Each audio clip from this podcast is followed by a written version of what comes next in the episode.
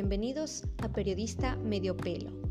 Hoy vamos a hablar de una serie de sugerencias para coberturas de casos de coronavirus.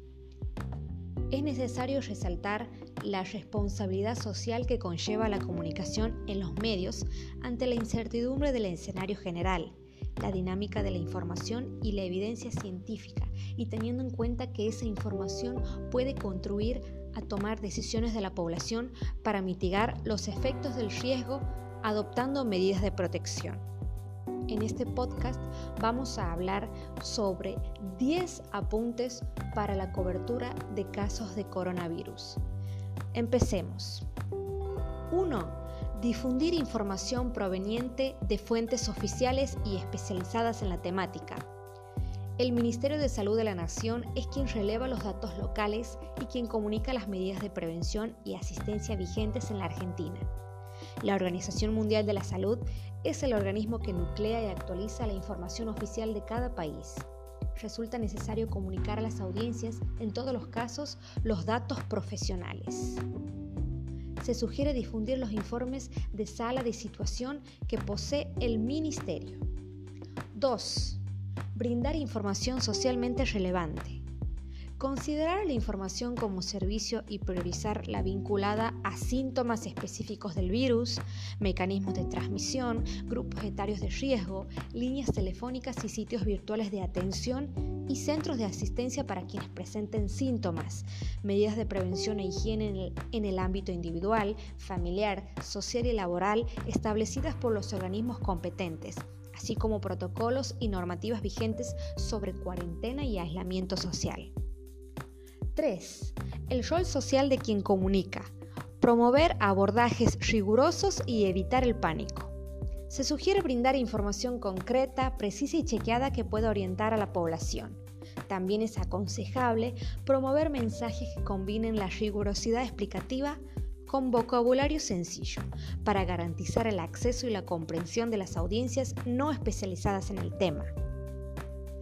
Es fundamental en este punto atender y neutralizar el potencial efecto generador de pánico social que estas modalidades de comunicación pudieran propiciar. Se sugiere evitar la difusión de conjeturas personales, rumores, titulares e imágenes de alto impacto, al igual que magnificar los datos en pos de la espectacularización. Se trata de privilegiar la información socialmente relevante y no de rellenar espacios. 4 priorizar el respeto de las personas y contextualizar los relatos de las víctimas. En la difusión de casos representativos hay que priorizar el trato respetuoso. Hay que evitar centrarse en las historias más dramáticas y en todos los casos respetar los derechos personalísimos. En particular, no afectar la dignidad, el derecho a la imagen, así como la intimidad de las personas afectadas o involucradas en las coberturas.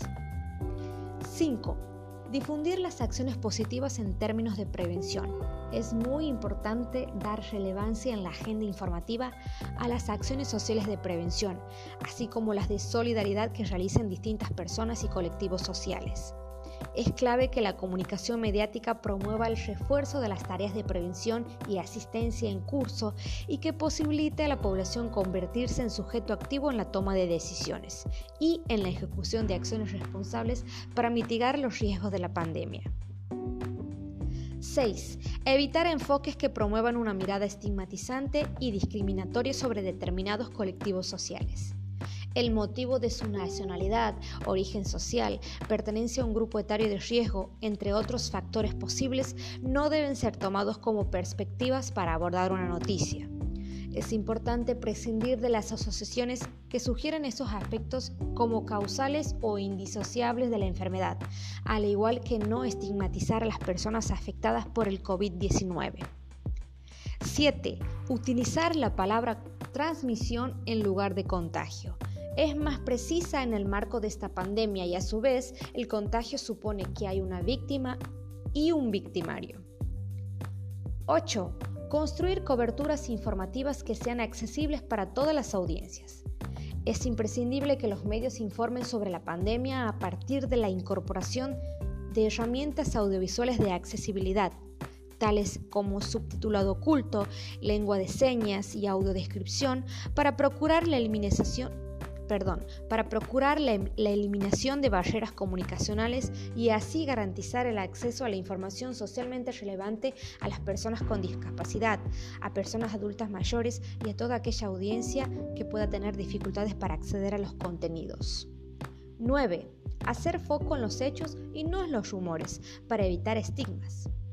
Considerar que en el marco de la emergencia sanitaria ante una pandemia, la población requiere información vital para la toma de decisiones para mitigar los efectos de la amenaza.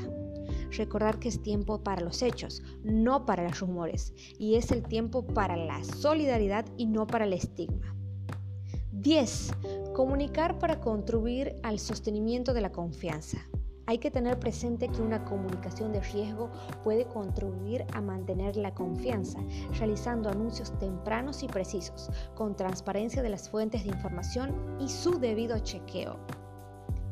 Esta información fue brindada por la Organización Panamericana de la Salud y lo escuchaste aquí en Periodista Medio Pelo.